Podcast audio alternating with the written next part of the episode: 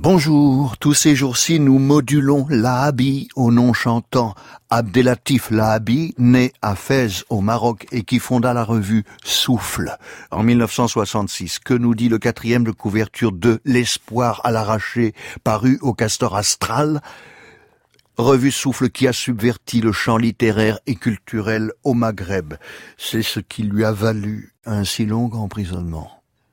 J'aurais pu me taire me taire pour de bon, épargner à mes semblables un tel lamento, m'armer du silence de ceux qui ne connaissent de la mer que les vagues ennemies et le cimetière des fonds, ceux qui dans la boue glaciale se lavent le visage avec le sang des barbelés, ceux que tout accuse et condamne, le nom, la couleur, la langue, le pays, la fierté mal placée des hommes, la fécondité indécente des femmes, ceux qui nous parlent éloquemment par de simples gestes, ou des instantanés, pris à leur insu, morts ou vifs.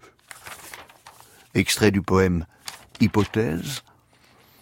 Dans le poème Secret, Abdelatif nous accorde peut-être des révélations inédites sur ces magies d'écriture.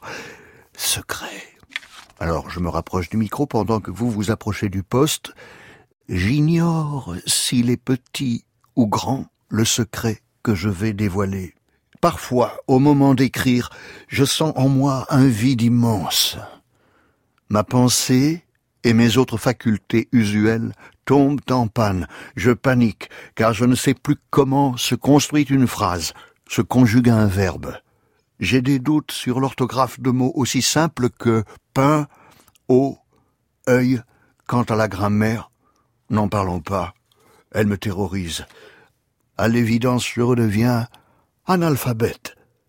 J'ajoute que ce phénomène ne date pas d'hier. Depuis tout jeune et en passant par la force de l'âge, j'ai connu, à intervalles réguliers, cette embolie soudaine qui rend inopérant mes attributs d'homme cultivé et me remet dans la peau, dans la conscience de l'homme primitif d'avant la création du langage. Un commentaire? Euh, Oui, enfin, euh, moi, je, je, dirais du poème que euh, le recevoir pour nous, auditeurs, c'est trouver l'endroit où notre inattention nous mène.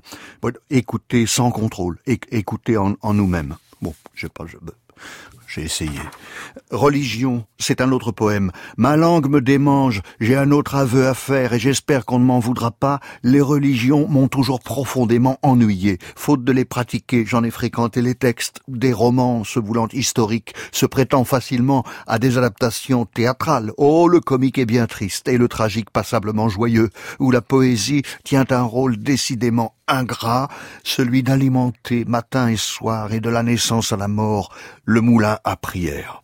On comprendra mon besoin vital d'autres lectures.